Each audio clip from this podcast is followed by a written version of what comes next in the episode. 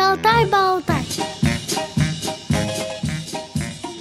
Здравствуйте, уважаемые радиослушатели! С вами ведущая Центыма Бойко, а в гостях у нас Надежда Полякова, кандидат педагогических наук, преподаватель университета. Добрый день, Надежда. Здравствуй, Центыма. Надежда, скажи, пожалуйста, в каком университете ты в данный момент работаешь? Я сейчас э, преподаю на кафедре специальной педагогики и комплексной реабилитации Института специального образования и психологии Московского городского педагогического университета. А, с Надеждой Надеждой мы уже давно познакомились в программе «Мои университеты». Сначала это было несколько лет назад.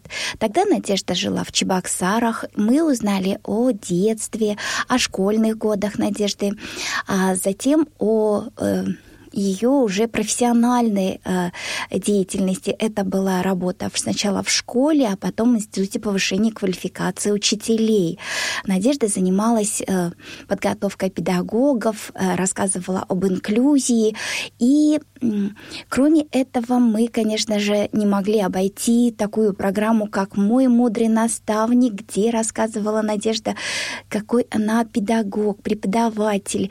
И вот э, для Надежды э, преподавать, э, то есть первым образованием филологическим, конечно, преподавание русского языка — это просто что-то волшебное. Как сравнивала это русский язык Э, как лимонад на кончике языка. Язык тут в двух смыслах используется, да? Вот, Надежда, расскажи, пожалуйста, что произошло э, с того момента, когда мы встречались? На самом деле, с того момента изменилось достаточно много в моей жизни.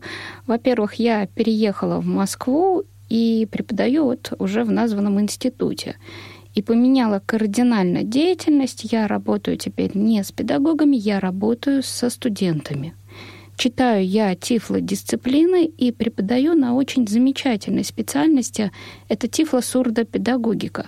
Довольно уникальные специалисты, э, которые будут э, получат возможность работать и со слепыми детьми, и с глухими детьми, а могут даже работать и со слепоглухими детьми. И уникальность такой специальности в том, что на сегодняшний день таких специалистов очень мало.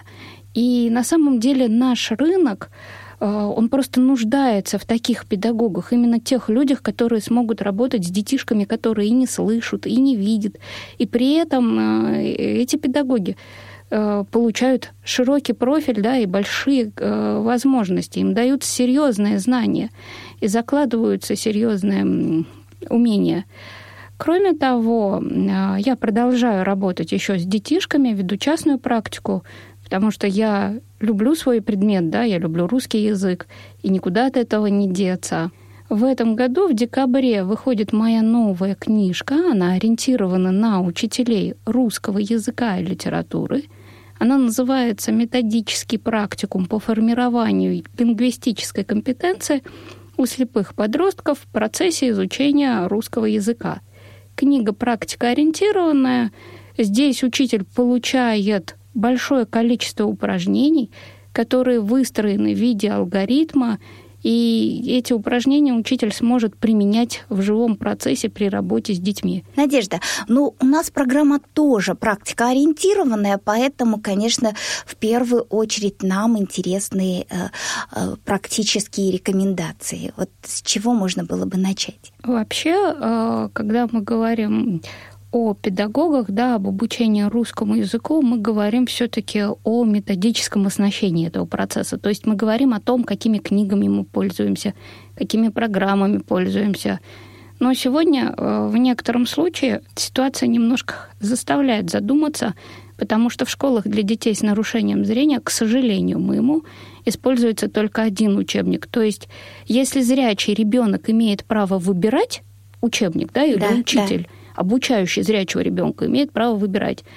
Мы можем пойти либо по учебнику Ладыжинской Баранова, либо по учебнику Разумовской, либо по учебнику Быстрова. Это замечательный учебник э, на самом деле. Или всеми тремя. Да, или всеми тремя. Вообще, я в своей практике пользовалась, честно, всеми тремя. Я оттуда брала, и отсюда брала. Моя задача была дать знания. А, неважно из какого учебника, лишь бы знания были. А ребенок в школе слепых стоит э, в суровых условиях, на самом деле, потому что он не имеет возможности выбирать. Хотя закон об образовании нам говорит, что мы можем выбирать учебники. А в этом году произошли кардинальные изменения. В этом году изменилось содержание программы «Русский язык». И получается, тот учебник Ладыжинской, который есть, он, э, к сожалению, под эту программу не соответствует. Наши ученые, ну, филологи, э, чиновники от министерства, наконец-то взялись за голову, и они сказали, что да, хватит теории, хватит э, наукализации. Дети должны получить конкретные практические знания, что согласуется с нашей тифлопедагогикой. Мы всегда говорили, что Детям нужны конкретные знания, которые они смогут впоследствии в своей жизни использовать. Использовать при общении с остальными детьми, с сверстниками, использовать при трудоустройстве. А для слепого человека мы все прекрасно понимаем, что самое главное – это знание. Если есть знания, ты конкурентно способен. Нет знаний, значит, будешь идти всегда в хвосте э, за зрячим. Угу. Ну, а как можно реализовать эту практику? Ну, э, нам вообще на самом деле, да, нужны э, новые, у нас сейчас новые условия, так? Изменилась программа, изменилось образование, изменились требования. Значит, во-первых, нам нужны новые учебники. Учебники, которые удовлетворяют требованиям и новой программе, э, и требованиям э, новых достижений. Да? То есть они идут в ногу с достижениями тифлопедагогики. Тифлопедагогика, хотя и тихо, но все-таки она развивается. И поэтому э, нам нужны новые книжки самое главное, новые учебники, по которым... И их должно быть несколько. Ребенок, родители, долж... учитель должны выбирать. Если ему нужен просто минимум базовый, да, это будут одни учебники. Если ему нужен а, более продвинутый уровень, то это будут другие учебники. И педагог сможет выстраивать работу с учетом возможностей ученика. А у нас сейчас получается, что мы всех детей гребем под одну гребенку. И это очень печально. А второе, что нам нужно, это нужны курсы повышения квалификации для учителей русского языка и литературы. Чтобы учителя получили знания о том, как формировать новые умения, да, те же самые универсальные учебные действия, о которых все говорят, те же самые языковые компетенции, но э, с учетом особенностей слепого ребенка, с учетом особенностей слабовидящего ребенка. Мы ведь очень часто э, слышим такой разговор о том, что в изучении русского языка нет специфики. Хотя на самом деле специфика-то заключается не в том, что для слепого глагол будет другим или существительное будет другим. Существительное стол, стул и для слепого, и для зрячего будут одними и теми же словами. Глаголы теми же будут глаголами. Суть-то заключается не в материале, а в способе представления этого материала. Вот как раз интересно, как, э, чем отличается подача материала э, незрячему ребенку и э, зрячему? Зрячий ребенок все-таки в процессе обучения да, опирается на свое зрение. Он не использует ни слух, ни осязание. Для него самый главный компонент это его глаза.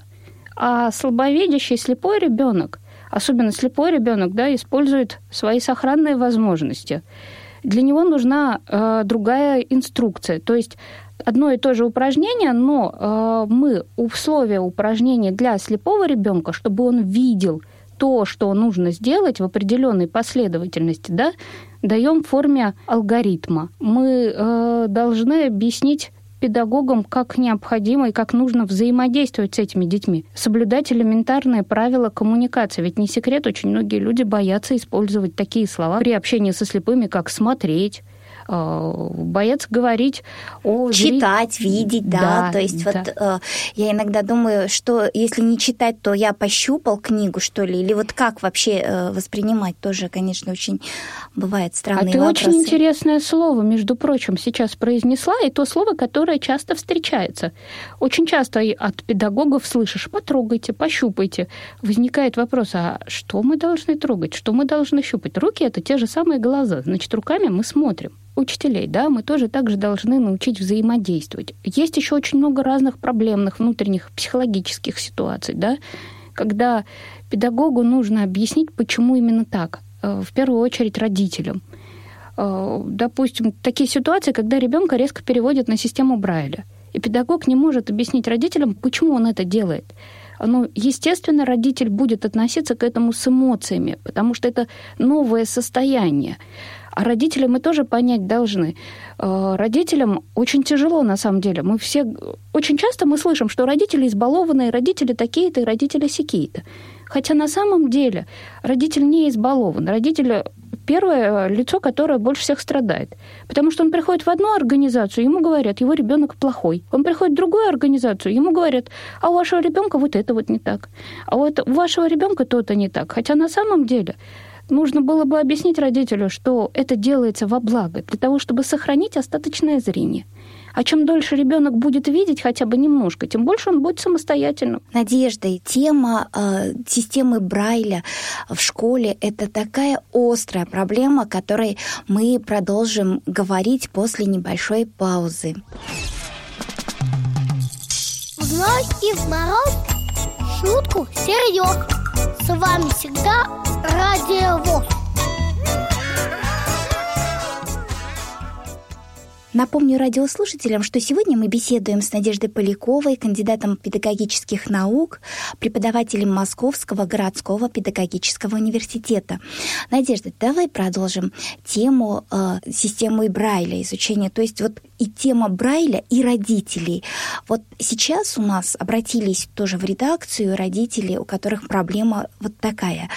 Э, в школе учитель, ребенок изучает э, по системе Брайля, при этом родители должны заниматься дома, то есть ребенок э, после занятия сразу не остается на занятиях да, в школе на подготовку, а уходит домой. И как родителям заниматься с этим ребенком, если они ничего не понимают в Брайле?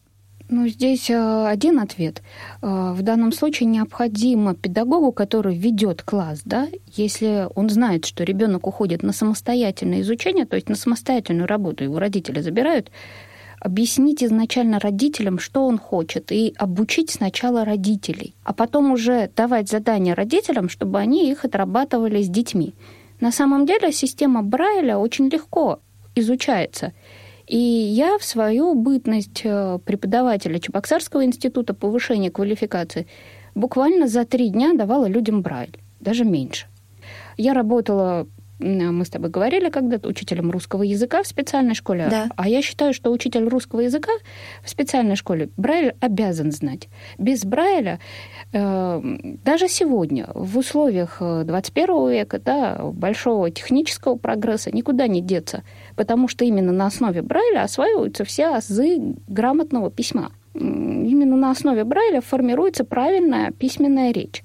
А без нее, если вы хотите идти дальше, работать куда-то, да, ну, невозможно. Ну, поверьте мне.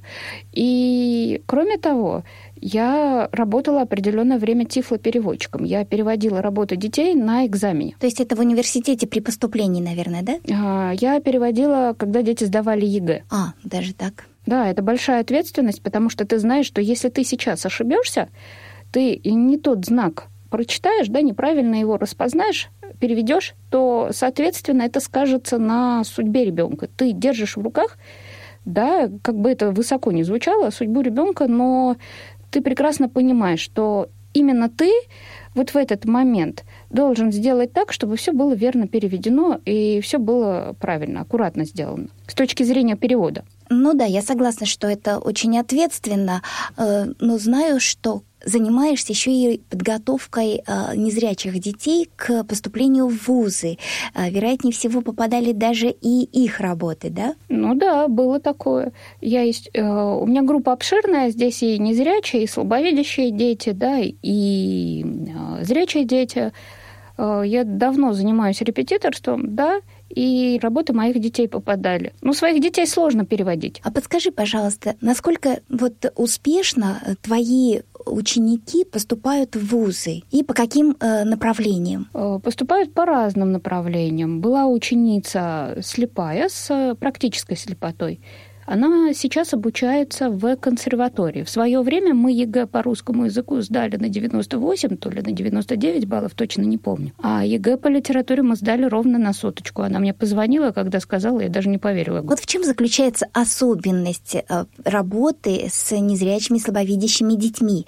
Э, именно в процессе э, работы репетитором? А, здесь достраиваешь то, чего не хватило в школе. Э, помнишь, я вначале говорила, что проблема в учебнике, да? Да. У нас самый базовый и самый простой учебник – и на основе этого учебника, к сожалению, к ЕГЭ или к Олимпиаде да, по русскому языку, Всероссийской школьной Олимпиаде, это очень серьезная и сильная Олимпиада, мне она нравится. Угу. И там задания, знаешь, заковыристые, там из старославянского языка, там надо текст переводить старославянского, угу. и переводить или с другого языка какие-то тексты. Там вот эти вот знания не получить. И ЕГЭ тоже требует, на самом деле, больших знаний и системных знаний, не отрывочных каких-то. Угу. И здесь приходится не просто натаскиванием заниматься, да, дрессурой, а здесь приходится очень многое вкладывать, додавать, чтобы ребенок не просто механические знания усвоил, а чтобы у него знания были фундаментальные. У наших преподавателей в вузе и у меня в свое время, да, всегда возникал вопрос, э, вот. Подготовили ребенка к ЕГЭ, он сдал, по определенному шаблону, а потом пришел в университет, а там выясняется, что знаний на самом деле нет. А для нашего слепого, как я уже говорила, нужны большие знания. И для того, чтобы эти знания были, приходится выкладываться. Кроме того, здесь еще идет большая психологическая работа. Нужно детям объяснять, что ЕГЭ это не страшно, ЕГЭ это не критично, это обычная процедура. И ты эту процедуру сможешь спокойно пройти, и ты эту процедуру сдашь. У меня в этом году был случай, моя же ученица э, очень импульсивно отнеслась к этому всему, да, э, но э, в мае у нас уже начались проблемы, проблемы именно в психологическом плане. Потому что до такой степени напугали этим ЕГЭ, накачали просто ребенка, да, uh-huh. что ЕГЭ это страшно, это тяжело. И результаты не совсем были теми, каких я хотела, потому что у девочки высокий уровень знаний, да, но э, сдала она их... На... Она сдала неплохо, она сдала на пятерке. Но э, баллы были чуть ниже. Могло быть выше. Могло, но психологическое состояние помешало. Кроме того, да, здесь еще ты учишь работать детей с источниками информации. Я всех детей своих перевожу в электронный вид. То есть я заданием присылаю по почте, uh-huh. и они эти задания выполняют самостоятельно, да, а, только в электронном варианте все задания отправляю. Но э, Брайль никуда не девается, потому что все письменные работы я всегда проверяю при них и разбираю вместе с ними их ошибки. Угу. То, что он допустил ошибки, это не страшно. Я всегда детям говорю, «А, это не страшно, вам двойку никто не поставит. Наша задача все эти ошибки разобрать, разложить для того, чтобы потом уже этих ошибок не допускать. То есть понимать, откуда они исходят, эти ошибки, да? То есть источники да, этих ошибок. и здесь где-то коррекционную работу проводишь, потому что ты объясняешь э, слова, объясняешь их значение, формируешь представление, учишь слышать и слушать к сожалению, не только наши, а вообще все дети сегодня слушать и слышать не умеют, и с текстом работать не умеют. А можно чуточку подробнее про ЕГЭ? Из каких заданий состоит? А, ЕГЭ состоит сегодня по русскому языку из двух частей. Часть первая – это проверка орфографических, пунктуационных навыков, это проверка словаря, то есть мы выясняем, да, каким образом словарь сформирован, не сформирован. Это работа с текстом, это стилистические, грамматические ошибки. А вторая часть – это написание сочинения. И э, если первую часть наши дети делают неплохо, то есть э, с 1 по 26 задание с текстом mm-hmm. работают, с орфографией неплохо справляются, с пунктуацией, с лексическими ошибками. Да, если словарный запас хороший, то наши дети на ура эти задания делают. То есть с 1 по 6 они неплохо задания делают. Э, да, это свя- работа с текстом, с лексикой, с грамматикой, э, пунктуационная, с, э, да, с 8 по 20, там, 21 даже и смысловые с текстом, да, с 21 по 26. То есть э, первую часть мы делаем хорошо, в принципе, да, а, натаскать, как говорится, несложно, показать и объяснить. Причем не просто натаскать, а конкретно объяснить, что из чего. А вот с сочинением у нас во второй части сочинения беда на самом деле.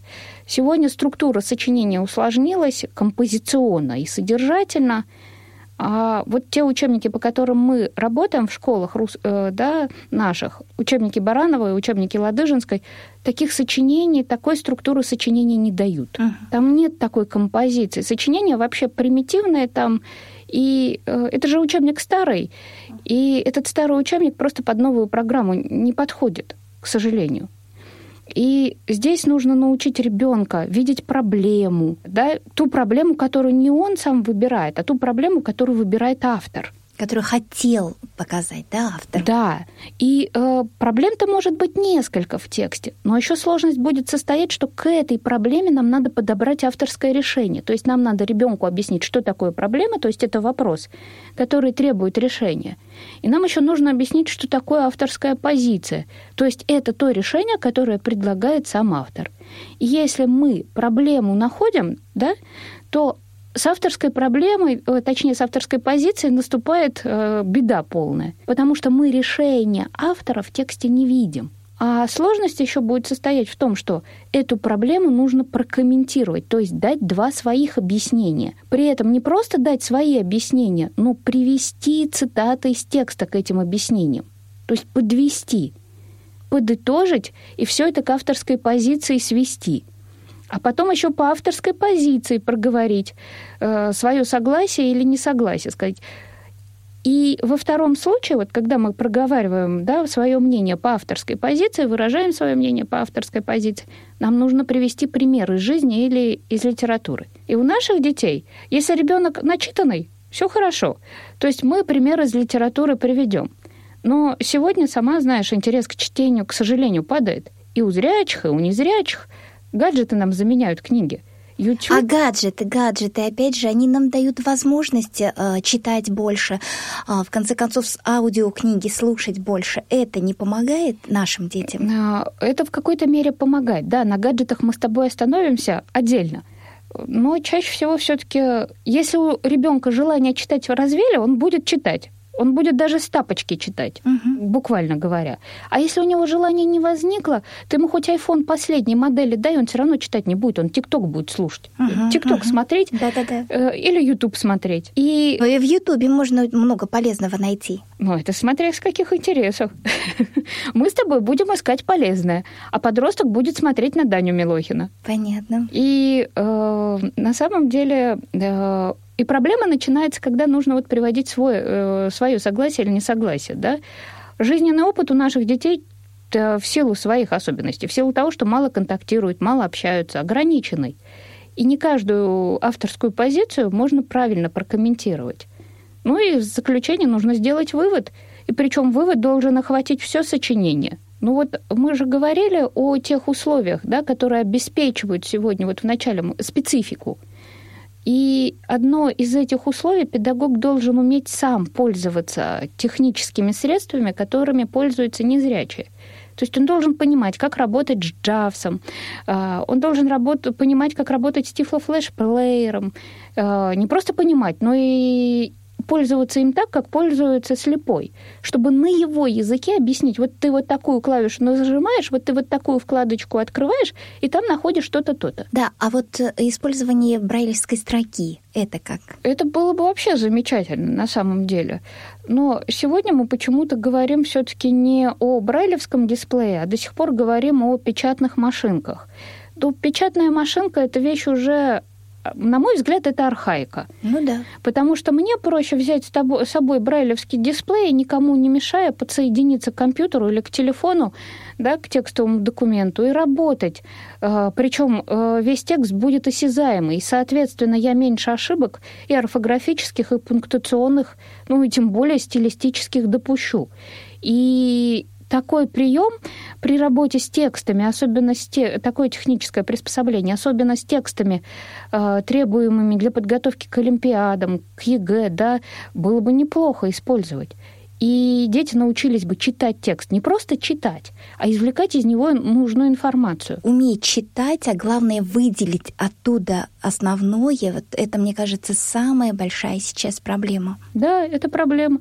И вот э, к тому, к чему мы раньше говорили, вначале говорили, да, вот как раз это одна из, один из, правильнее сказать, моментов э, специфики в преподавании русского языка. Это именно умение выделять основное, да? Это и умение взаимодействовать, и умение работать с техническими приспособлениями для слепых, чтобы потом обучать слепых самих э, работать с ними для того, чтобы находить нужную информацию в тексте, правильно интерпретировать содержание текста.